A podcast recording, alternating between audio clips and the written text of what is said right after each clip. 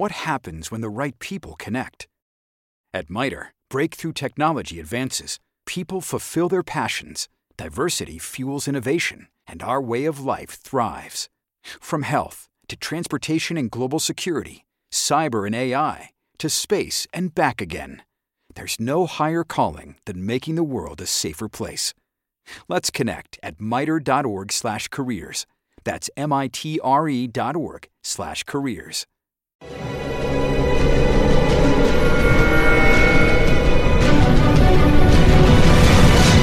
Yo documental.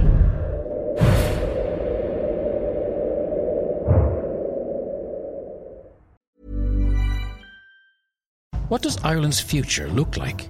At ESB, we invest over 1 billion euro every year to ensure it's a future powered by clean, affordable energy. That's 1 billion euro to fund projects that will move Ireland towards energy independence, harnessing our natural resources to bring clean, renewable electricity into more areas of our lives so that we can enjoy a reliable supply of homegrown energy long into the future. ESB, invested in Ireland. Find out more at esb.ie. ACAST recommends podcasts we love. I'm Sheila Shoiga, the host of Ready to Be Real, which features thought leaders like Dr. Joe Vitale and Nejwa Zabian, along with those who have extraordinary stories to tell. And I also speak to experts on topics as varied as sleep, relationships, aging, folklore, grief, sex, and spirituality. So, for honest and compelling conversations, new episodes of Ready to Be Real release every week, wherever you get your podcasts. ACAST is home to the world's best podcasts, including the critically acclaimed West Cork and the one you're listening to right now.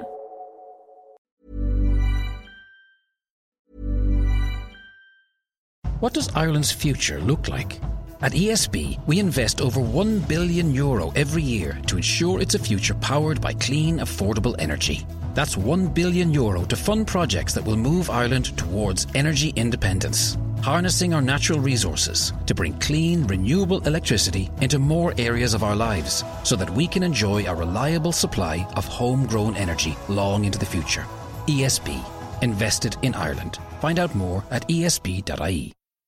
The world is getting a little more. more. But maybe more could mean something else.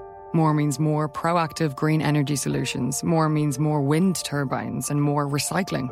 More means more biodiversity and more energy storage. More means more hydrogen and more solar farms because more clean energy means more efficient living, means more thriving communities, means more energy autonomy. That's why we're more than Mona. Learn more at morethanmona.ie. Board Namona.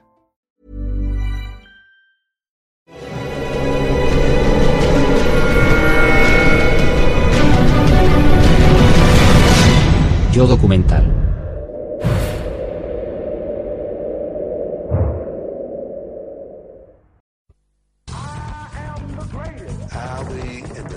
En los años 60, Ali era lo más cercano al puro fuego que puede llegar a ser un ser humano. Era casi imposible que alguien pudiera estar más enfrentado con lo que significaba la América Blanca. Se convirtió en un gran héroe. Miami desempeña un papel fundamental en su vida. Miami fue el telón de fondo. Es una asombrosa historia americana. Así es como sucedió. Nada del pasado de Cassius Clay le había preparado para ser Mohamed Ali. Cassius Clay fue uno de los dos hijos que tuvo lo que se consideraba una familia negra de clase media de Louisville, Kentucky. Su padre era un hombre enérgico, explosivo, con un punto de amargura. Bebía con exceso. No era un hogar feliz. Cassius encontró en el deporte un sentido, una disciplina y un lugar propio. Sentía que dentro del ring podía controlar su propio entorno. Era como si Dios le estuviera diciendo, esto es lo que se supone que tienes que hacer. Los jóvenes negros de alrededor de 20 años que crecían en los Estados Unidos de principios de los años 60 eran ciudadanos del país, sí. Pero allí donde fueran seguía habiendo carteles que decían blancos y de color. La segregación era legal en restaurantes, baños públicos, tiendas y hoteles. Recordatorios constantes de que eras un ciudadano de segunda clase. Cassius Clay participó en los Juegos Olímpicos de Roma. Ganó la medalla de oro y se sintió muy orgulloso de ser estadounidense. Pero al volver a su país, y a pesar de haber ganado la medalla de oro, comprueba que sigue habiendo restaurantes donde no le permiten la entrada. En algunos lugares le siguen llamando negro, y eso a él no le gusta. Luego firma con Louisville Sponsoring Group, un grupo de acaudalados hombres blancos de Kentucky, que contratan a un entrenador para él, Angelo Dundee. Me llamaron por teléfono.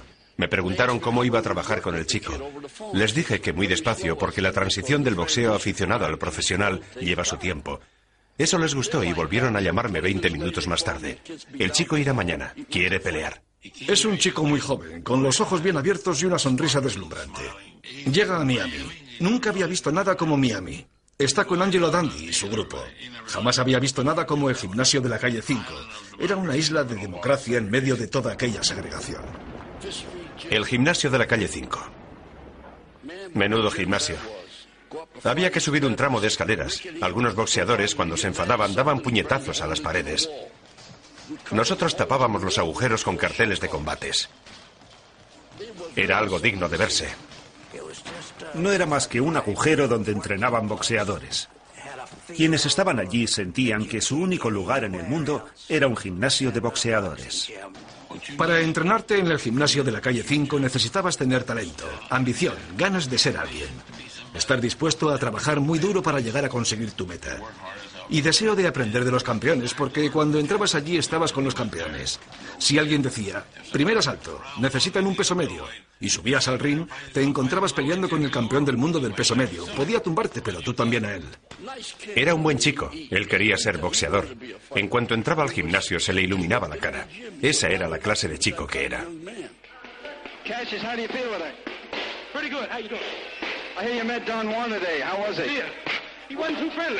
What do you have to say? He didn't even shake my hand. What are you going to do about that? Now you must fall.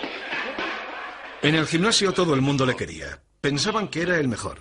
Todo el mundo confiaba en él. Sabían que llegaría lejos. Well, Cassius, how do you rate yourself as a fighter?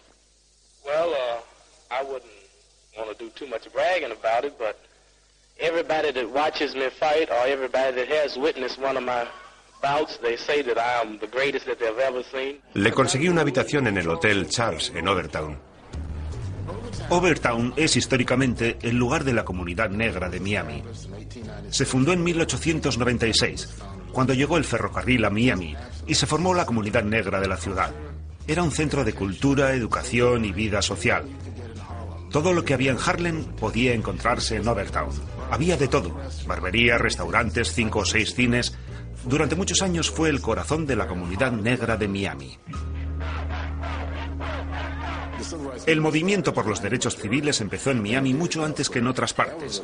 En Miami hubo una manifestación contra la segregación racial en las cafeterías antes que la famosa sentada de Greensboro, así que Miami iba un poco por delante en ese sentido. Los negros tenían su propia posición, se sentían cómodos en ella y no prestaban atención a los blancos. Y con los blancos pasaba lo mismo. Los blancos tenían sus Berdines y Jordan Marsh y sus letreros de no entre aquí. Lo llevé de compras a uno de los grandes almacenes más famosos de Miami y de todo el sur de Florida, Berdines. Tenían unas camisas muy bonitas rebajadas y había unas personas que se las estaban probando. El vendedor se acercó y nos dijo que no estaba permitido que los negros se probaran la ropa. Yo no podía creerlo. Se suponía que estábamos en una ciudad moderna. No se probará ropa en mi tienda y tampoco en ningún otro gran almacén de Miami, me dijo. En ese momento, Cassius me tiró de la manga. Hicimos una parte y me dijo, oye, yo no quiero causar ningún problema, llamarán a la policía y eso me perjudicará. Luego me dijo, vámonos, también hay buenas tiendas en el sector negro. Me mostró dónde estaban y le compramos una ropa muy bonita y unos buenos zapatos en aquella tienda para negros. La segregación racial no era tan severa como en Atlanta o Nueva Orleans, pero sin embargo existía. El chico no tenía coche. Muchas veces atravesábamos corriendo el paso elevado para ir a South Beach. Un día la poli le paró. Imagínense, un joven alto y delgado corriendo por la autopista. Les dijo, soy el boxeador de Angelo Dandy. Entonces la policía me llamó y yo confirmé sus palabras. Sí, es un gran boxeador. Angelo era el entrenador perfecto para Cassius Clay porque permitió que Cassius fuera Cassius, dentro y fuera del ring. Angelo entendió perfectamente desde el principio que Cassius lo hacía todo mal desde un punto de vista técnico, aunque podía compensar sus defectos con su velocidad y sus reflejos. Well, I'm sure any heavyweight that follows me in the ring for six or seven rounds, he's mine after that, if he's still standing. Al principio, los periodistas en sus seis primeros combates pensaron que era demasiado torpe, por la forma en la que esquivaba los golpes, por cómo soltaba las manos, por cómo se movía. Pero yo les dije que tuvieran paciencia porque iba a mejorar. Lo que más le criticaban los periodistas deportivos veteranos era su estilo, tampoco ortodoxo. Se inclinaba hacia atrás para esquivar los golpes.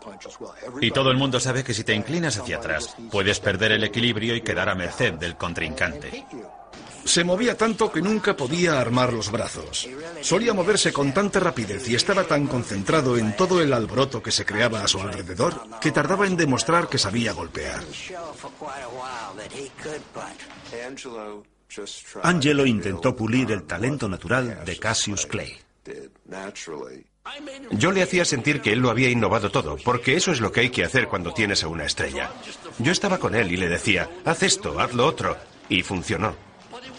Un día se bajó del ring y le dije, ese jab tuyo le está machacando el cuello. Le estás dando justo donde tienes que darle. Y estás doblando la rodilla perfectamente. Y al día siguiente lo hacía. Este era jab, bip, bip, bip. Lo lanzaba así. No sabía lanzar un jab así. Lo soltaba. Lo llamaba el lengüetazo de la serpiente, bip, bip, y se movía. Y de pronto se quedaba quieto y sacaba la derecha. Combinaba esa velocidad con la pegada de un peso pesado y creó una nueva forma de boxear. Jamás habíamos visto un peso pesado como él y no hemos vuelto a verlo. Los primeros combates fueron tan fáciles que parecían exhibiciones. Bip, bip, bip, se acabó. Incluso derrotó a Archie Moore, que era un boxeador muy inteligente y difícil de derrotar. Lo noqueó. But Archie Moore is going around popping off saying he's inventing a lip buttoner for me. See, I've earned a reputation as the Louisville lip. Well, since he's going to invent a punch called the lip buttoner, and I'm the one who usually does the popping off, but he's starting, so I cut this from eight rounds to four rounds.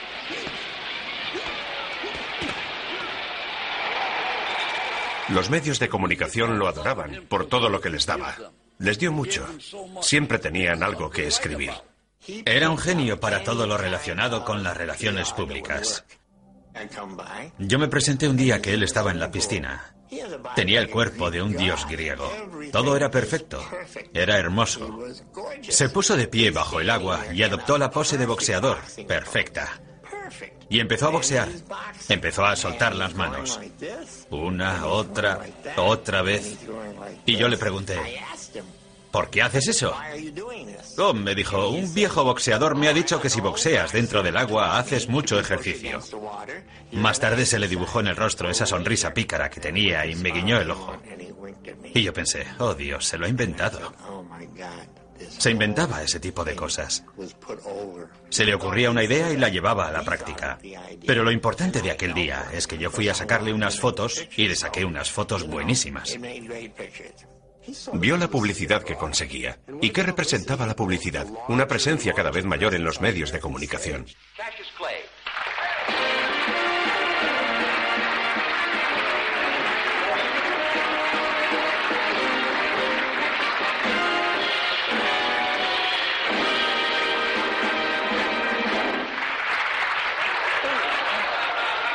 Era perfecto para la televisión, un provocador nato, justo lo que quería la televisión. Well, you, you recite something and I'll make up the music to it. Uh, for a change, do the one about you.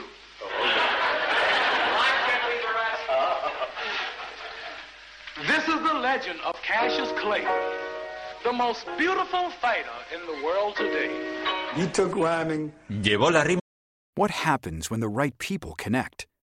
At MITRE, breakthrough technology advances, people fulfill their passions, diversity fuels innovation, and our way of life thrives. From health to transportation and global security, cyber and AI, to space and back again, there's no higher calling than making the world a safer place. Let's connect at miter.org/careers. That's m-i-t-r-e dot org slash careers. Introducing new and advanced Benefiance Wrinkle Smoothing Eye Cream by Shiseido. Now even better to boost smoothness around the eyes. 96% solve reduced wrinkles and diminished dark circles in just seven days. Targets five types of eye wrinkles, including around the eye, inner corner, under eye, crow's feet, and frown lines, plus dark circles and puffiness. For smoother, brighter eyes, find Shiseido Benefiance Wrinkle Smoothing Eye Cream at Macy's.com or a Macy's near you. Consumer tested by 110 women. A un nuevo nivel. Con eso de flota como una mariposa y pica como una abeja. Y cosas por el estilo. You know how great I am. I don't have to tell you about my strategy. I tell let my trainer tell you. Bodine, come here. Bodine, tell him, what are we going to do? You're going to float like a butterfly and sting like a bee. Rumble, young man, rumble. That's what we're going to do. You heard it. That's my trainer. He'll tell you.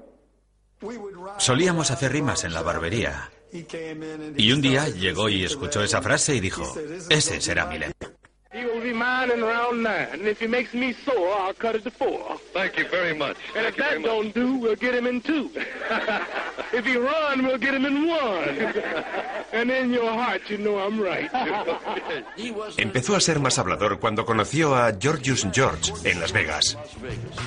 I saw a wrestler once named Gorgeous George, and the place was jam packed with people. Cars lined up for miles. They hated Gorgeous George. They wanted to meet, but they paid a hundred seat. So Gorgeous George walked out with his pretty silver hair, and he was walking so proud, and people was woo, throwing popcorn at him. He said, "Ah, you bums!"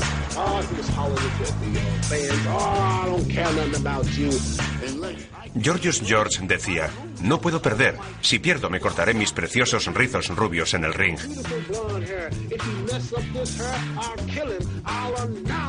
bum. Pero yo no puedo perder, soy el más grande. So I, got this from Gorgeous George. I said, ooh, this is a good idea. Look, he's getting rich. So I start talking. I am the greatest. I cannot be beat. I'm too pretty to be a fighter. What he's doing is he's... Lo que hace es tomar la cultura americana, las tendencias que están de moda en esos años, e inventar algo llamado Cassius Clay, el más grande. Es una creación personal. Es algo muy americano. Y Cassius Clay, Muhammad Ali, es a mi entender por encima de todo uno de esos personajes americanos inventados a sí mismos. Cassius Clay entendió que nosotros solo queríamos tener algo que poder contar. Lo que queremos es que nos des una noticia. Mientras tú nos des una noticia, podrás manejarnos. Tendremos que escribir sobre ti. Y Cassius Clay era capaz de crear la noticia. Era él quien escribía el guion.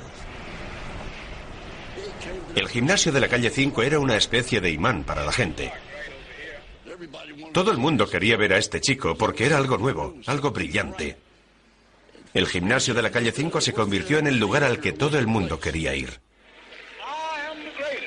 El mundo era su escenario. Fuera a donde fuera lo convertía en su escenario. Miami fue simplemente el telón de fondo de sus actuaciones. Todo el mundo quería venir a Florida. La gente venía de Nueva York y de California para disfrutar del sol y de la diversión. A los comentaristas y periodistas deportivos, a los grandes columnistas, a la gente de la radio y la televisión, les encantaba ir a Miami y quedarse en Miami Beach. Venía mucha gente del norte. El show de Jackie Gleason, televisado para todo el país, se grababa en Miami Beach. Una noche trajo a Jackie Gleason y a Burt Lancaster. Me pasaría el día nombrando a todas las estrellas que vinieron. Cuando esas grandes estrellas terminaban su trabajo en Miami Beach, a la una o las dos de la madrugada iban a Overtown, entraban en el Harlem Square Club o en cualquier otro club y tocaban hasta el amanecer, prácticamente gratis. En esos lugares había mucha gente. No pasaron ni dos segundos antes de que la gente del gueto dijera, dejadle paz, será el campeón del mundo de los pesos pesados. No le ofrezcáis chicas, no le ofrezcáis alcohol, no le invitéis a una copa, no le ofrezcáis marihuana, él no fuma.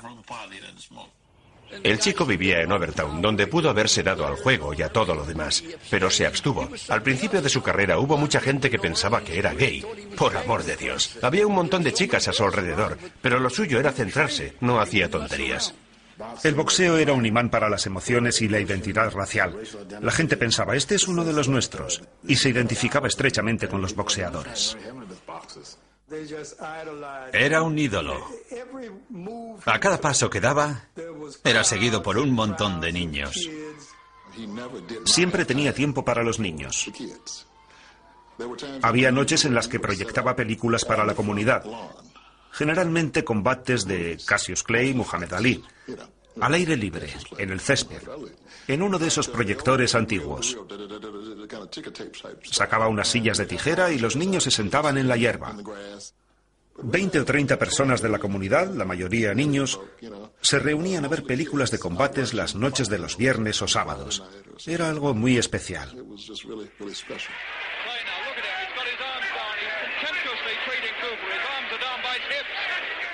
Yo sabía que Henry Cooper era peligroso. Clay no se estaba tomando el combate en serio, porque Cooper sabía pegar. Henry Cooper tenía una buena pegada. Tenía un gancho de izquierda muy peligroso.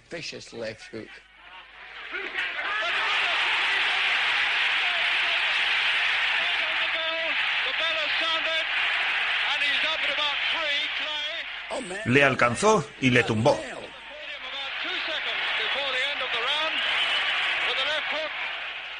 Gracias a Dios sonó la campana. Cooper tenía que haber ganado aquel combate.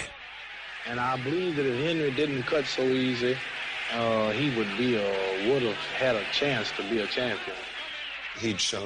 Clay demostró tener una barbilla de cristal. Cooper le había tumbado y Clay demostró que no tenía una gran pegada. Y como se había pasado tanto tiempo haciendo el payaso, con sus rimas y sus gestos y sus tonterías, la gente tenía tendencia a no tomarse en serio a Cassius Clay como boxeador. En 1964 había un campeón del mundo de los grandes pesos, se decía que Liston era Godzilla. Su reinado iba a durar mil años.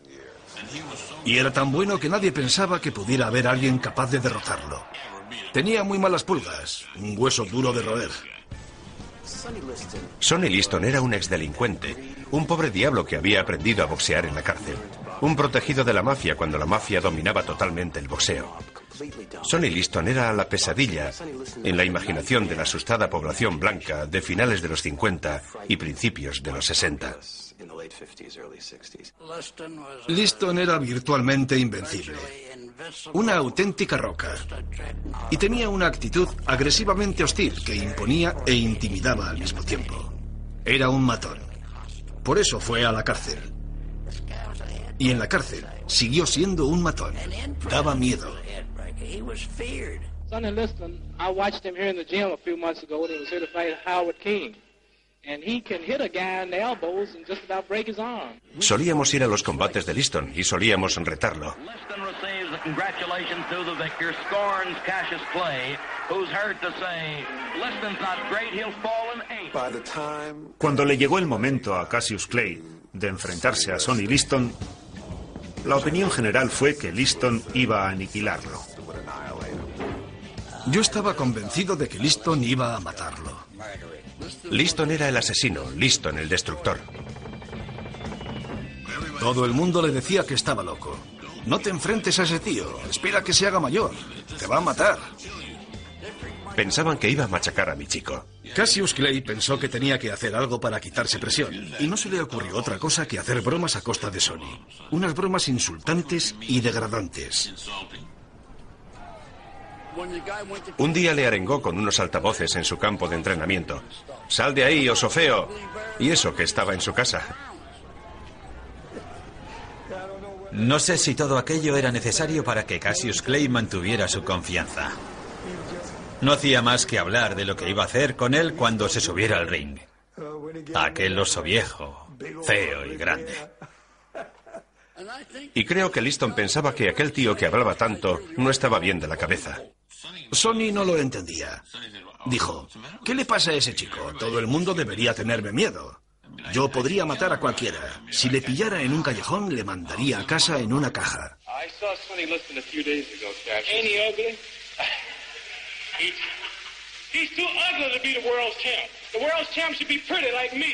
Liston pensaba que Clay era como esos que silban cuando pasan junto a un cementerio.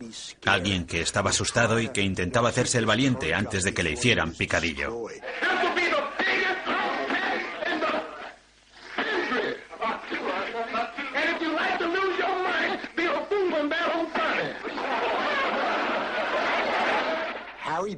Harry Benson, el gran fotógrafo, había preparado una sesión fotográfica de los Beatles con Cassius Clay.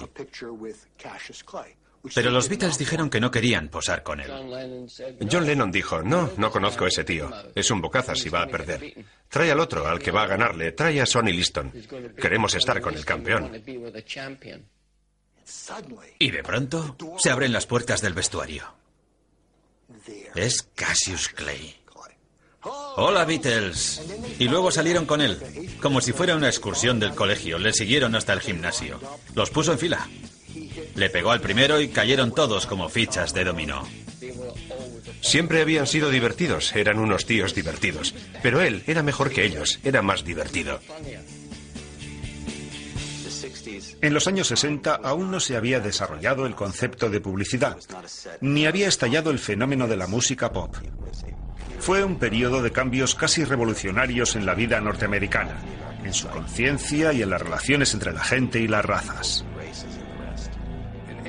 En abril y mayo de 1963 se dio la movilización urbana más importante en la lucha contra la segregación en el sur y tuvo lugar en Birmingham. Encarcelaron a King y a miles de personas más.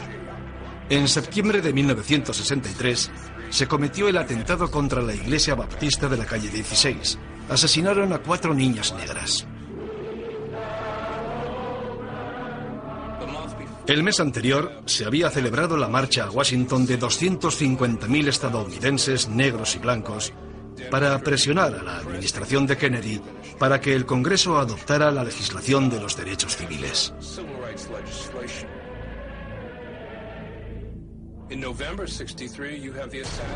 En noviembre de 1963 asesinaron a John Kennedy.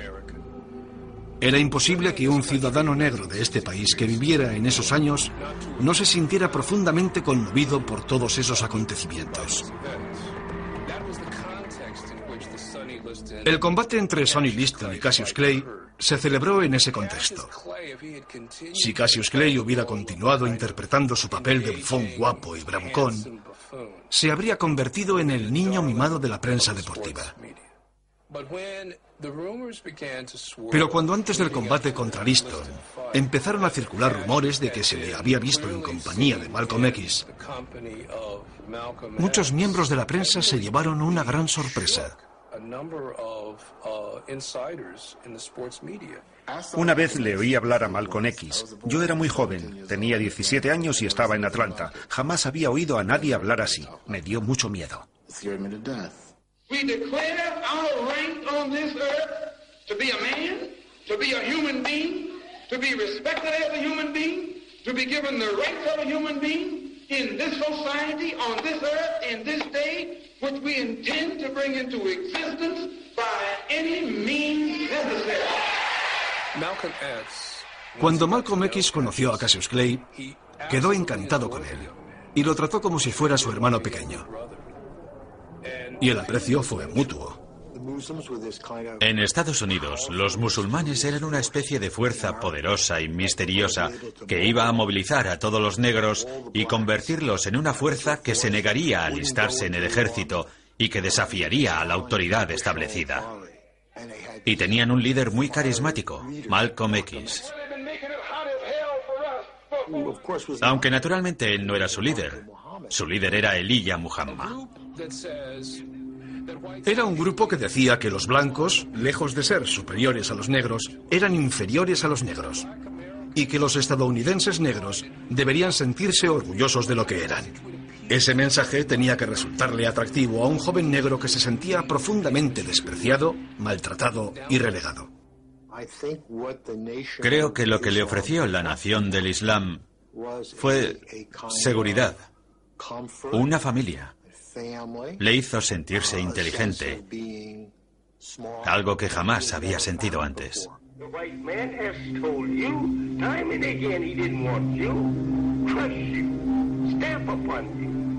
El tema religioso se le derritió en las manos.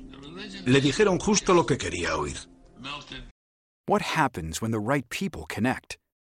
At MITRE, breakthrough technology advances, people fulfill their passions, diversity fuels innovation, and our way of life thrives. From health to transportation and global security, cyber and AI, to space and back again, there's no higher calling than making the world a safer place. Let's connect at mitre.org/careers. That's m Judy was boring. Hello. Then Judy discovered chumbacasino.com. It's my little escape. Now Judy's the life of the party. Oh baby, mama's bringing home the bacon. Whoa, take it easy, Judy. The Chumba life is for everybody. So go to ChumbaCasino.com and play over 100 casino style games. Join today and play for free for your chance to redeem some serious prizes. chumba ChumbaCasino.com. No purchase necessary. Void prohibited by law. 18 plus and conditions apply. See website for details. Consiguieron que ingresara en su organización y se llevaron una perla. Hasta ese momento los musulmanes negros estaban muy desacreditados. Era gente que iba a la cárcel, salía de la cárcel y continuaba con su carrera criminal, solo que ahora bajo el amparo de la religión. Seguían siendo unos delincuentes, pero ahora eran musulmanes. Parecían limpios, agradables y decentes y vestían de traje, pero te abrían la cabeza si no les seguías el juego. Tenía que mantener en secreto su creciente interés por la nación del Islam. Los promotores se enteraron poco antes del combate y estuvieron muy cerca de suspenderlo.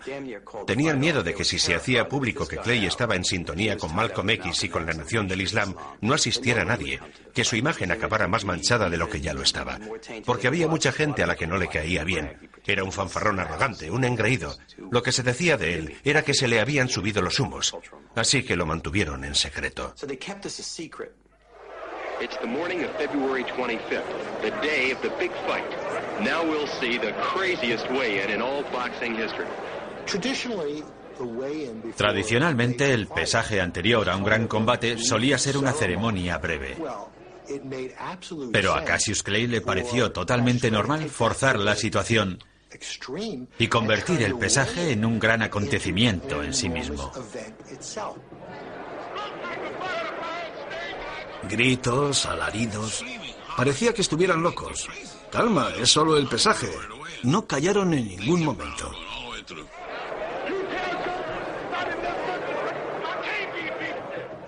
Liston pensó que Cassius Clay estaba loco. Y claro, en el patio de la cárcel eso era lo único que podía preocuparle. Tienes que evitar pelearte con un tío que esté loco. Y creo que eso le asustó.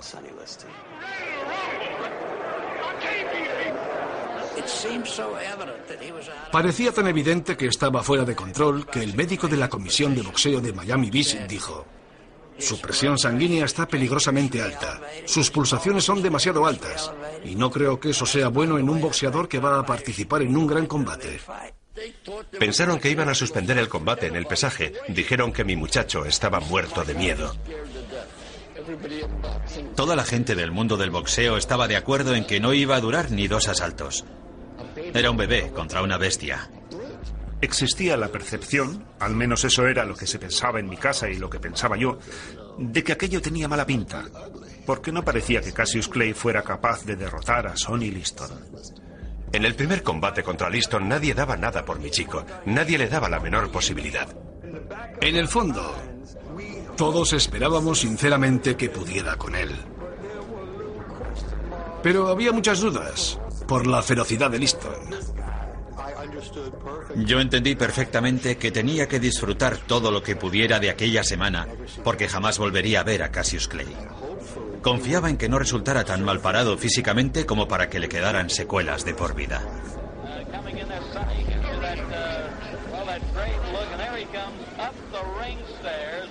Cuando Liston hizo su aparición parecía un monstruo. Era como King Kong, un tío enorme. Era la primera vez que los veíamos juntos. Y la sorpresa fue generalizada. Cassius Clay era mucho más alto. La mirada de Liston es feroz, pero tiene que mirar hacia arriba. No puede mirar hacia abajo porque mi chico es más alto. All set now. World Heavyweight Boxing title on the line.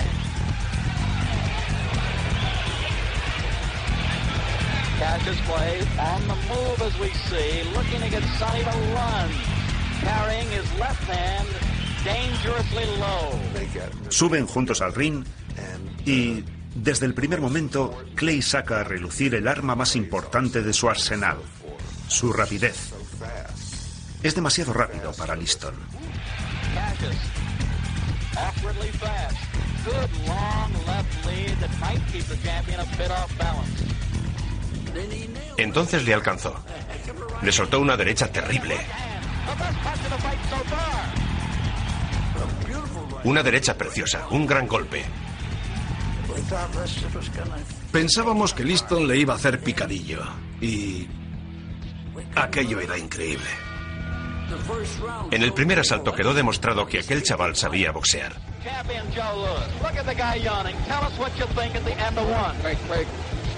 Completely in this round. I hope that Clay don't get too much confidence to do that he gonna, he gonna get knocked out. Fue como si a la gente se le abrieran los ojos de repente. Cielos, Cassius Clay sabe boxear y está controlando la situación. Aunque existía el convencimiento generalizado de que Liston tenía una bomba. Y de que en algún momento iba a acabar aquella parodia y le iba a dar duro de verdad. Y aquel sería el final de Cassius Clay. Liston no hacía más que lanzar ganchos de izquierda al aire. Liston no sabía lo fuerte que era el jab de mi chico. La cabeza de Liston se iba hacia atrás cuando le alcanzaba. Veías cómo retrocedía el cuello y eso es por el impacto del jab. Su jab le hizo mucho daño. No nos confundamos con eso. Un jab es un golpe en la cara. Un jab duele. Un jab te puede romper la nariz. Puede causarte un corte en la ceja. Para hacerlo aún más efectivo, en el momento del impacto giraba la muñeca para causarle cortes más profundos en la cara.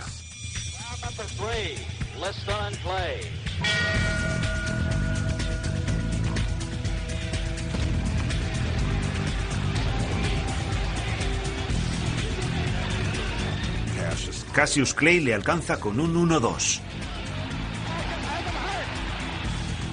Y de pronto, los pómulos de Liston empiezan a hincharse. Tiene un corte y empieza a sangrar.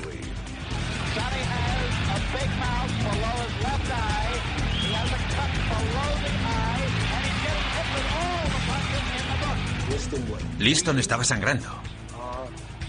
Era asombroso. Pero ese fue el mejor asalto de Liston. Se echó hacia adelante y empezó a acorralar a mi chico.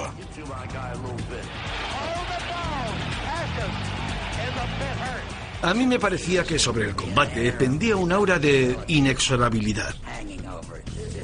Es cuestión de tiempo que Liston lo noquee. Y entonces Liston intenta jugar sucio. Pide en su rincón que bañen sus guantes. Les pide que pongan una sustancia cáustica en sus guantes para, como último recurso, poder cegar a Clay y ganar el combate. Joe Polino se encarga de curar el corte. Joe hacía eso muy bien. Creo que Joe solía usar la solución Monsel, que tiene cloruro férrico. Eso quema los tejidos. Y está prohibido en el boxeo, porque es cáustico. En las imágenes se ve cómo intenta engancharse con él constantemente y le pone la cara aquí. Le apoya la cara en el hombro y se la restriega por la cara de Clay. Y si te entra en el ojo una pequeña partícula de ese líquido, sientes como si tuvieras un hierro en el ojo. Clay volvió al rincón. Y en ese momento Angelo Dandy le prestó a Cassius Clay el servicio más importante de toda su vida. Le dije que se sentara. Él me dijo que le cortara los guantes. No puedo cortarte los guantes, le dije. Los necesitas, siéntate, deja que te vean. Él no hacía más que parpadear. Yo empecé a echarle agua a los ojos, le limpié bien con la esponja. Y Angelo le dice, escucha muchacho, está en juego el título mundial. Vuelve a pelear ahora mismo. Y eso es lo que hice. No podía retirarse, por eso le dije que aguantara.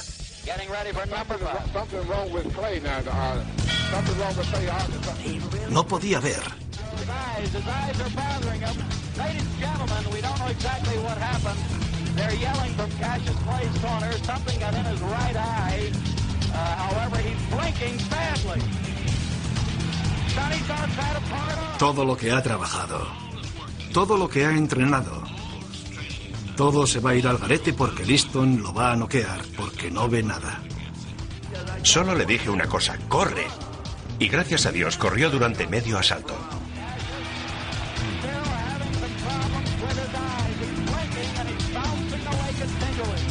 Si hubiese estado cualquier otro en su rincón, habría tirado la toalla. Ningún otro lo habría mandado a pelear medio ciego. Angelo era el único que tenía tanta fe en él como para curarlo y obligarlo a seguir peleando. Porque para obligar a un boxeador que está medio ciego a pelear contra uno de los mejores boxeadores del mundo, hay que tener muchos arrestos o ser un estúpido. Y Liston empieza a cansarse por culpa de todos los golpes que está fallando. Cuando esos tíos tan pesados fallan un golpe, pierden mucha energía. Y mi chico ya está empezando a recuperarse. Está empezando a ver lo que pasa. Ya puede cubrirse la cabeza con la mano. Está recuperando la visión. En ese asalto en el que no podía ver, le planteó muchas dificultades a Sonny Liston con su forma de boxear, su velocidad, su jab, su valentía y su capacidad para encajar los golpes. Liston estaba completamente desanimado porque no pudo acabar con él cuando mi chico no podía ver. Y cuando empezó el siguiente asalto, mi chico le lanzó una serie de golpes y de pronto Liston dejó de sacar las manos.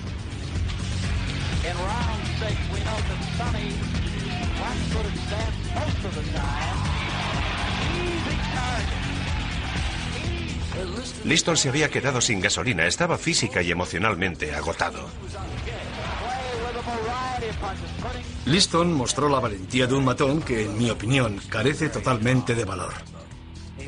Era bueno mientras le dejaran machacar sin piedad a alguien, pero cuando alguien le hacía frente ya no era tan valiente.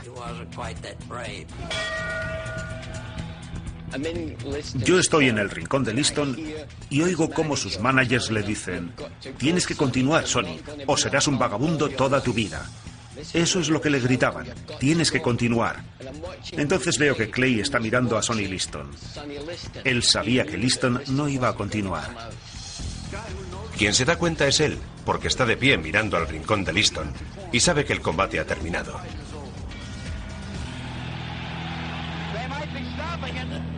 El combate ha terminado. Fue una auténtica sorpresa. Yo diría que para el 99% de los aficionados al boxeo. Y naturalmente Cassius Clay empezó a dar vueltas por el ring gritándole a la prensa, Comeos vuestras palabras. Clay se dirige hacia los periodistas que estamos en las localidades de la prensa. Os lo dije, intenté decíroslo y no me escuchasteis. ¿No os lo creéis ahora? ¿No os lo creéis ahora? Estaba como loco. I must be the greatest. I told the world, I talk to God every day. If God's with me, can't nobody be against me. Sonny, I shook up the world. I know God. I know Lo consiguió, le salió bien. Hasta los grandes periodistas deportivos se quedaron mudos después de ver aquello.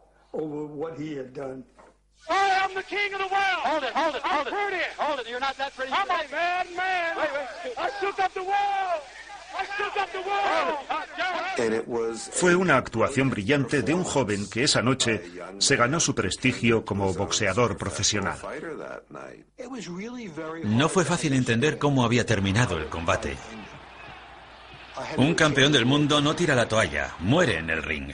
Es algo consustancial al boxeador que es considerado el hombre más peligroso de Estados Unidos, cuando ser campeón del mundo de los pesos pesados significaba algo. ¿Qué era lo que no sabíamos? ¿Había regalado Sonny Liston el combate? Mi chico derrotaría a Liston todos los días de la semana. Ciertos boxeadores derrotan a ciertos boxeadores. Estaba escrito. Una victoria de Sonny Liston habría significado el fin de Cassius Clay. Puede que jamás hubiéramos conocido a Mohamed Ali, porque para entonces Todo el mundo sabía que era seguidor de Elijah Muhammad.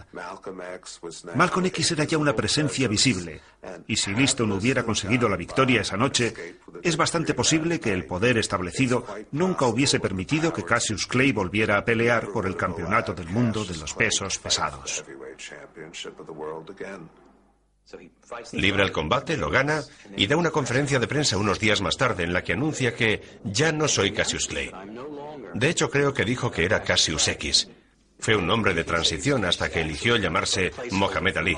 Dijo que no volvería a utilizar lo que definió como su nombre de esclavo y que estaría muy agradecido si todo el mundo tomaba nota y respetaba su decisión. Aunque, como es de suponer, no todo el mundo estaba preparado para ello.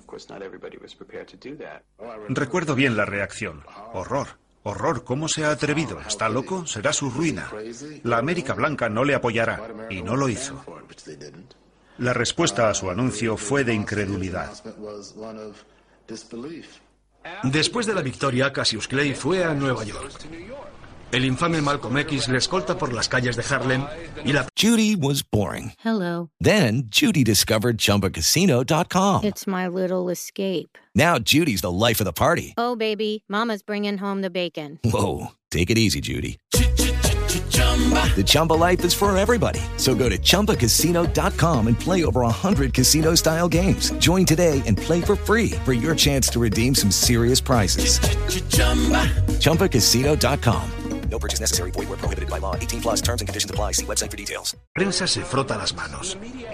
Empieza a correrse la voz de que cualquier día de estos, Malcolm va a abandonar la nación del Islam. Elijah Muhammad, the head of the movement, is the father of eight children by six different teenage girls. Malcolm X se entera de que Elijah Muhammad ha dejado embarazadas a varias de sus secretarias y se siente profundamente traicionado. Se siente traicionado como persona y se siente religiosa, ética y moralmente traicionado por el hombre en quien había confiado en cuerpo y alma. Así que lo cuestionó todo, incluso el credo de la nación del Islam y su hipocresía. Había dos hombres que por encima de los demás quería que abandonaran con él la nación del Islam. Uno era Luis X, que era ministro en Boston, hoy en día conocido como Luis Farrakhan. Y la segunda persona era Cassius Clay. Es precisamente en ese momento cuando astutamente Elijah Muhammad desvía la atención dándole a Cassius X un nombre original. This is a gift our leading teacher for waking all of us up, waking all of us up because we were in a bad state of condition before we heard him. Malcolm llevaba una década siendo el ministro más destacado de la nación del Islam. Y sin embargo, es Cassius, mucho antes que Malcolm X, quien merece el honor de llevar el nombre de Muhammad Ali. Jaque mate. La suerte está echada. Dos días más tarde, Malcolm abandona la nación del Islam. Creo que le sorprendió que Clay no se fuera con él.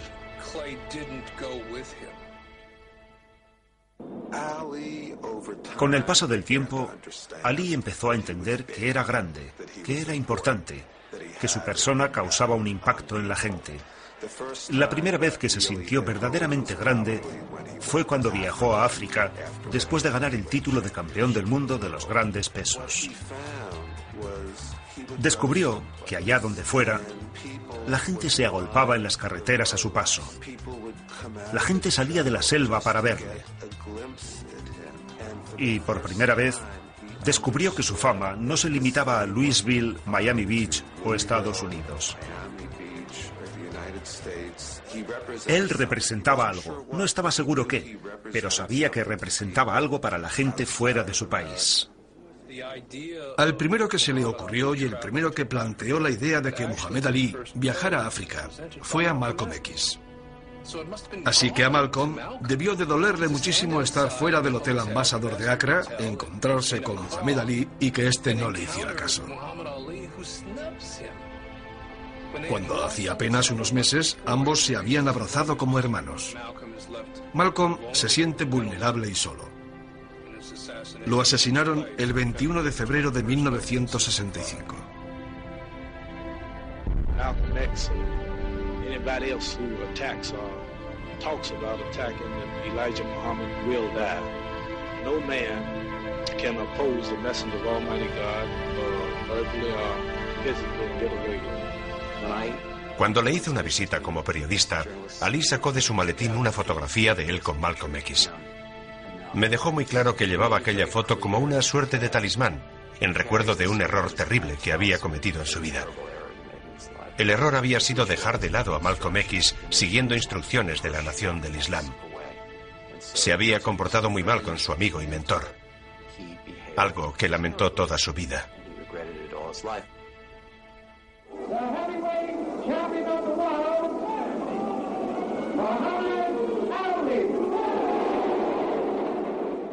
Creíamos que en el segundo combate Liston lo aniquilaría. Para él pensar en volver a enfrentarse a Liston era como, ya recibiste lo tuyo una vez, no vuelvas a intentarlo. The champion says a prayer in his corner. Clay takes the lead at the start.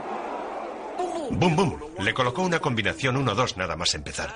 Era algo que habíamos planeado con antelación, colocarle enseguida un par de buenas manos, para que se acordara del otro combate.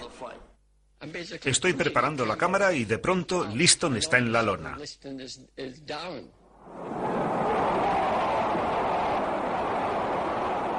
No vi ni un puñetazo. La mano que le alcanzó, créame, fue una mano perfecta. Una mano derecha en la cabeza. ¡Bum! Se derrumba. Liston no vio el golpe. Ese es el golpe que te tumba, el golpe que no ves. Todavía se sigue hablando de que Liston había regalado el primer combate. Y después del segundo había incluso más motivos para decir que lo había regalado. No creo que en aquel momento su actuación en aquellos dos combates convenciera a nadie de que había derrotado a Liston y de que estaba en camino de convertirse, sin la menor duda, en el mejor peso pesado de todos los tiempos. Eso llegaría más tarde. Sonny Liston es la figura triste de esta historia. Siguió peleando para ganar todo el dinero que pudo, y lo hizo bien. Pero se convirtió en un títere en manos de la mafia en Las Vegas, hasta que dejaron de contar con él, porque dejó de hacerles ganar dinero. Y se convirtió en adicto a la droga. Y en 1970, su mujer lo encontró muerto en casa, con una jeringuilla de heroína colgándole del brazo. Llevaba varios días muerto. Una escena muy triste. He visto en compañía de Ali imágenes de la mayoría de sus combates. Y una vez, Mohamed se quedó pensativo y me dijo, ¿sabes? Me gustaría que Sonny Liston siguiera vivo. Es una lástima que muriera. Sería divertido hablar con él. Dos viejos boxeadores charlando juntos. Y yo le pregunté, ¿qué le dirías? Y Ali abrió los ojos y me dijo, tío, qué miedo dabas. En 1966, más de la mitad de los afroamericanos se oponían a la guerra de Vietnam. El número de negros que moría en Vietnam era desproporcionado. Yo había pensado hacer un reportaje sobre Ali mientras se preparaba para un combate. Ali había alquilado un bungalow de cemento en Miami y salió de allí encolerizado. Acababa de recibir una llamada de un reportero de Associated Press que quería conocer su reacción al hecho de que su oficina de reclutamiento de Louisville había cambiado su clasificación a 1A, lo que significaba que teóricamente podían reclutarlo. Ali estaba furioso y su primera reacción fue, ¿por qué a mí? Why me, the heavyweight champ of the world, I, and ranking me as 1A without testing me in no way? I just can't understand it, and I just, I'm trying to figure it out. Why is this me? Le hicieron un montón de entrevistas. ¿Qué te parece lo que te han hecho? ¿Y ¿Sabes dónde está Vietnam? Claro que sé dónde está Vietnam. Yo apenas sabía dónde estaba Vietnam. ¿Quién sabía dónde estaba Vietnam? Campeón, ¿qué te parece ir a Vietnam a matar a unos cuantos Vietcongs? Yo no tengo nada contra el Vietcong. Y entonces se produjo un silencio maravilloso en el que todo el mundo, excepto yo, comprendió que teníamos la frase. Teníamos el titular. Su reacción cayó como una bomba. Nada de lo que había hecho Ali hasta entonces podía compararse con su negativa a ir a Vietnam. Mucha gente de la comunidad negra se sentía confusa. No entendía por qué se ponía en aquella situación. Creían que había tomado un camino de autodestrucción. Cuando salió toda esa polémica, cuando se negó a ir a Vietnam, yo dije, escuchen, hay un motivo, el chico es sincero. Son sus principios, él es así, lo siente así, es honrado. Cassius Clay, or as he prefers to be called, Muhammad Ali, reports to an Army induction center in Houston, Texas. However, he says he will refuse on religious grounds to take the Army oath, an act that could cost him a $10,000 fine or a five-year prison sentence or both. Cassius Clay left the induction center to the cheers of supporters chanting, If he don't go, we don't go. De pronto ya no parecía de cobardes negarse a ir a la guerra de Vietnam. El superhombre, el campeón del mundo de los pesos pesados, el hombre más duro del planeta, también estaba en contra de la guerra.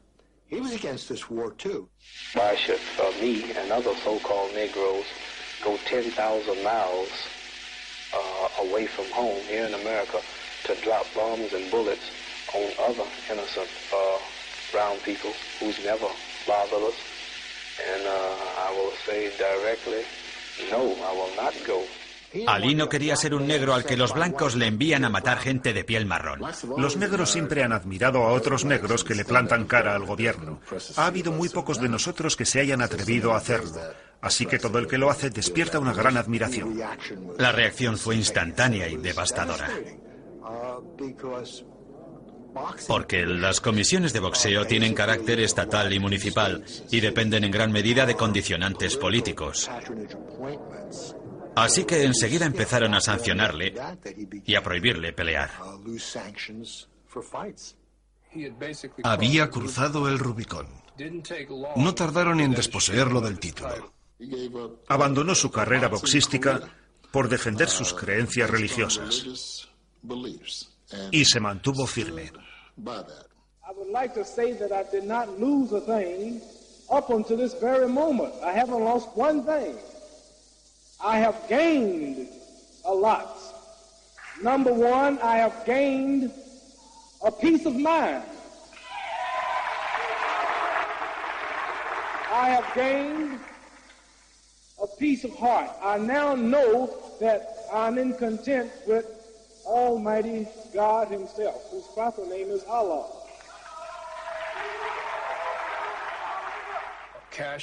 Cassius había dejado de existir. Y el hombre que se había convertido en Muhammad Ali estaba ya plenamente identificado con ese nombre y con lo que significaba.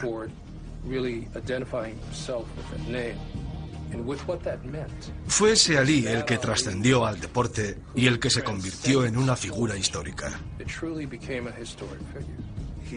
La verdad es que Mohamed Ali no entendía lo importante que era.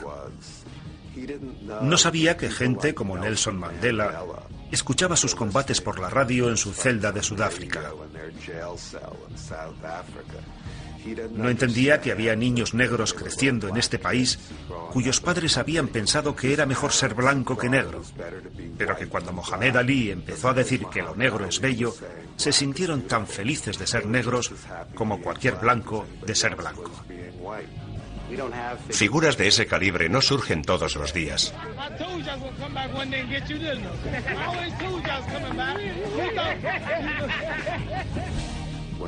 Cuando derrotó a George Foreman para recuperar el título de campeón del mundo de los pesos pesados, se sintió feliz. Fue un momento glorioso para él.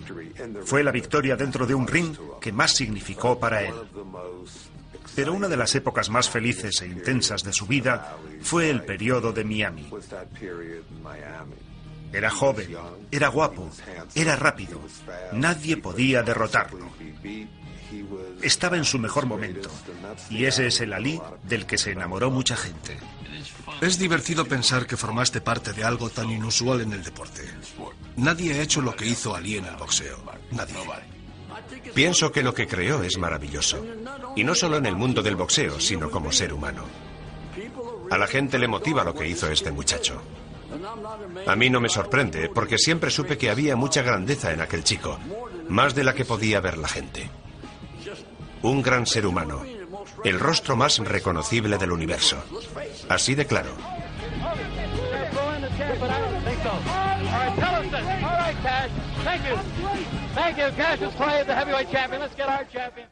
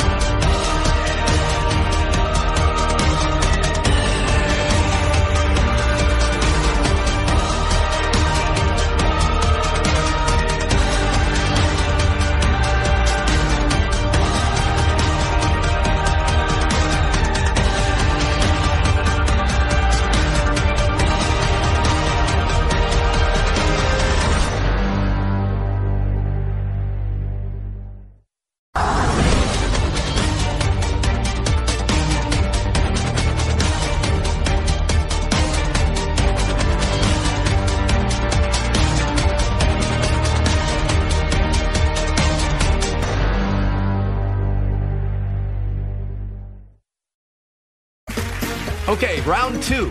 Name something that's not boring. A laundry? Ooh, a book club. Computer solitaire, huh? Ah, sorry, we were looking for Chumba Casino. That's right. ChumbaCasino.com has over 100 casino style games. Join today and play for free for your chance to redeem some serious prizes. ChumbaCasino.com. No purchase necessary. Where prohibited by law. 18 plus terms and conditions apply. See website for details.